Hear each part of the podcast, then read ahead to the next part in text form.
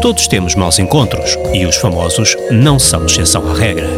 O meu pior date com Fernando Alvim. O meu pior date, uma vez um, no, no, no Bumble, falei com alguém que me disse: Olha, um, queres, queres, queres ir beber um, como, um copo à minha casa?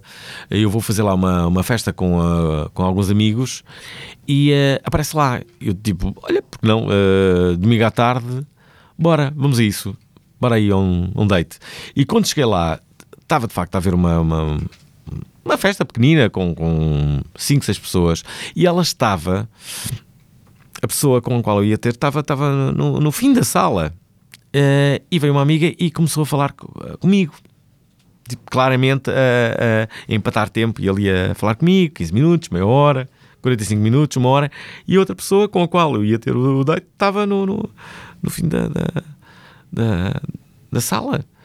E, uh, e passar para aí, para aí uma hora disse assim: Olha lá, mas o que é que está a passar aqui? Mas eu vim ter com aquela pessoa, tá, tu és muito simpática, mas eu não, não vim ter contigo, eu vim ter com, a, com ela e com a, com a tua amiga. E ela disse assim: Pois é, mas ela que fez aqui mal as contas, ela, uh, ela está a ter outro date. E. Uh,